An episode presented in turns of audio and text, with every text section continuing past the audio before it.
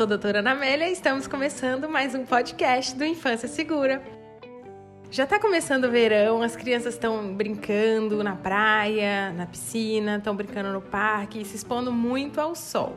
E essa época a gente fica um pouco preocupada como cuidar da pele e como proteger os nossos filhos dos insetos e os problemas de verão.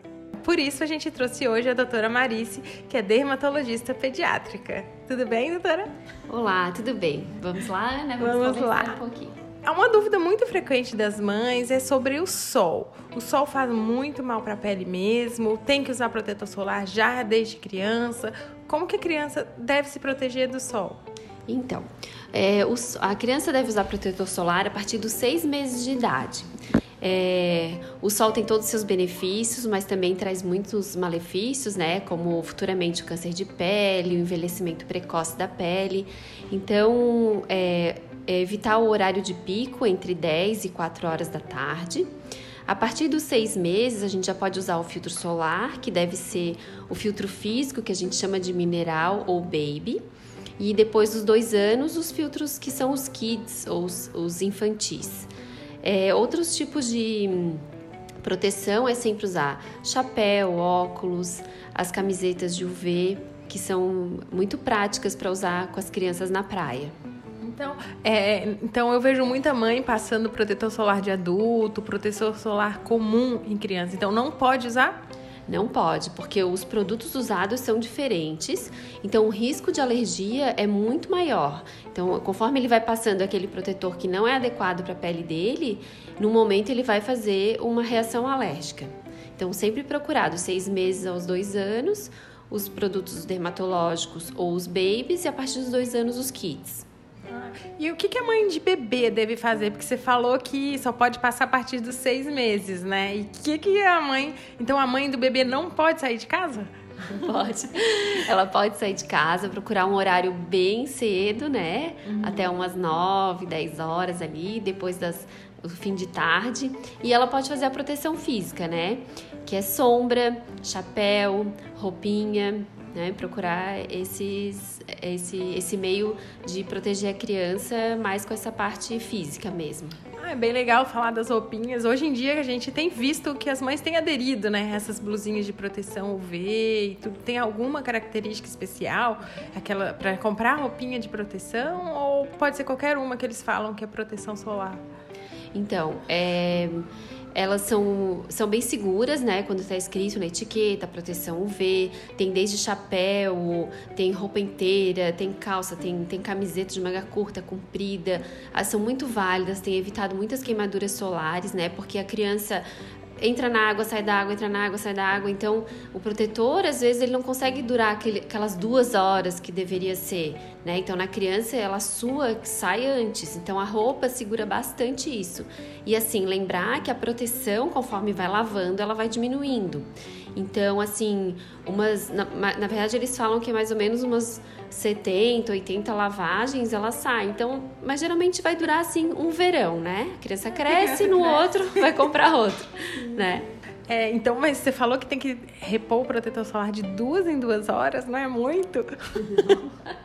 eu tô brincando, eu sei que é que tem que ser assim, mas a gente que é mãe, de duas em duas horas, eu vejo que muita gente acaba esquecendo, né? Isso, é, tem que lembrar. Então, cheguei na praia às oito, às dez, eu já vou ter que passar de novo, se eu vou ficar um pouquinho mais, né? Uhum. E assim, se a família é, tem que reaplicar onde tiver área exposta, né? Então, se a criança tá com a camiseta, só passa onde ela tá exposta mesmo, né? No rosto rosto, não na perninha. Passar protetor solar? Por baixo da camiseta, não, ah. tá? Pode colocar e passar o filtro.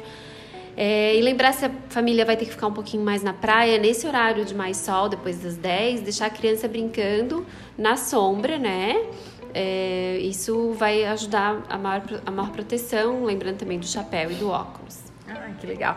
E, e o lábio da criança? Eu vejo que às vezes as crianças ficam com a boquinha meio seca. Tem que passar protetor solar no lábio também?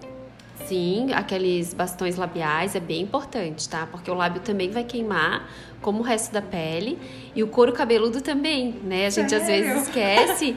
Então tem criança que não deixa botar chapéu de jeito nenhum. Então a mãe tem que pegar o filtro solar e dar um jeito de passar onde ficam aqueles as falhinhas do cabelo, tá? É bem importante dar aquela queimadura bem na, na linha, né? Que legal, essa eu não sabia também. E, mas é, tem alguma dica? Porque às vezes eu, que sou mãe, eu vejo na praia também, as crianças não gostam muito de passar protetor solar no rosto, né? Eu não sei, elas sentem algum incômodo e tudo. Tem alguma dica, algum tipo de protetor solar específico para o rosto? É sempre buscar os protetores é, adequados para cada idade. Então, isso diminui o risco da criança achar que arde o olho, que incomoda, né? E então procurar aquilo que eu falei da faixa etária, tá? É, no rosto tem que ser o, o, creme ou aqueles bastões que já tem é hoje, prático, são super né? práticos, é, Uhum. tá? E os aerosóis, que são os de spray, eles podem ser usados, mas procurar usar mais no corpinho, tá? Até pelo risco de, de não pegar no olho, né? Pedir pra criança fechar bem o olhinho e aplicar o, o aerosol longe do, da face, né? E das narinas. Ai, bem legal.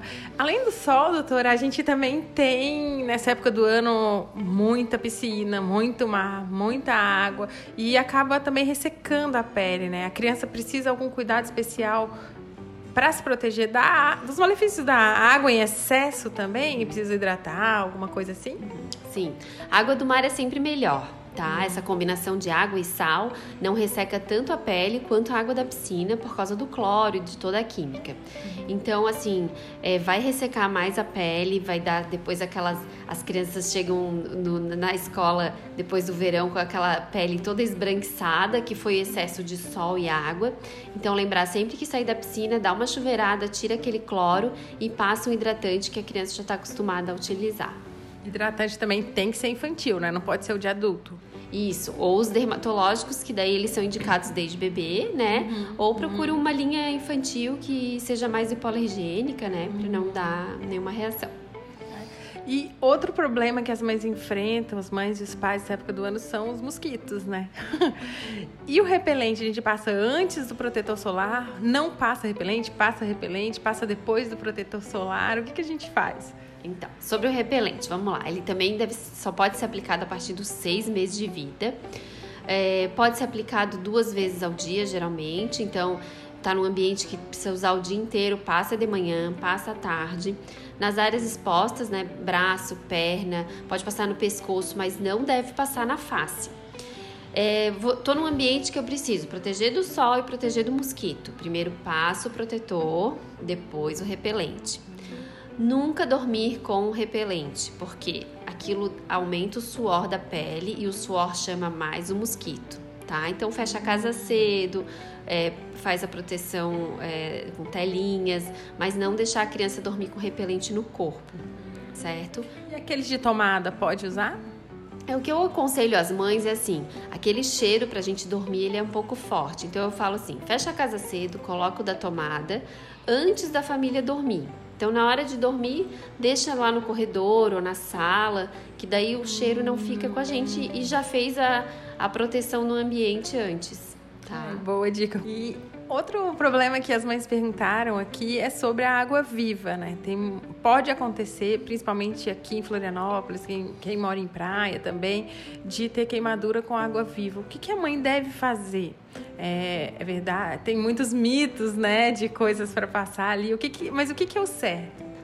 Então, esse vai ser um verão com bastante água viva, a gente já tá vendo muitos casos, né? Então, isso oscila, né? Tem verão que tem bastante, tem verão que tem pouco. É, a água viva, ela faz uma queimadura na pele, então a pele fica vermelha, inchada, pode ter bolha, pode ser uma queimadura grave, né? É, às vezes a pessoa pode ter vômitos, né? Outros sintomas. No momento, o mais importante é lembrar que não pode colocar água doce, tá? Tem que ser lá água salgada, tá? É, o vinagre também pode ser aplicado, que ele diminui a liberação é, do veneno. E depois disso, procurar o atendimento médico. Ai, boa dica. Ai, foi bem legal essa conversa, foi muito bom bate-papo. Acho que as mães vão aproveitar muito essas dicas. Muito obrigada. Obrigada, obrigada Infância Segura pelo convite. Um abraço. Um abraço. Tchau, tchau, pessoal.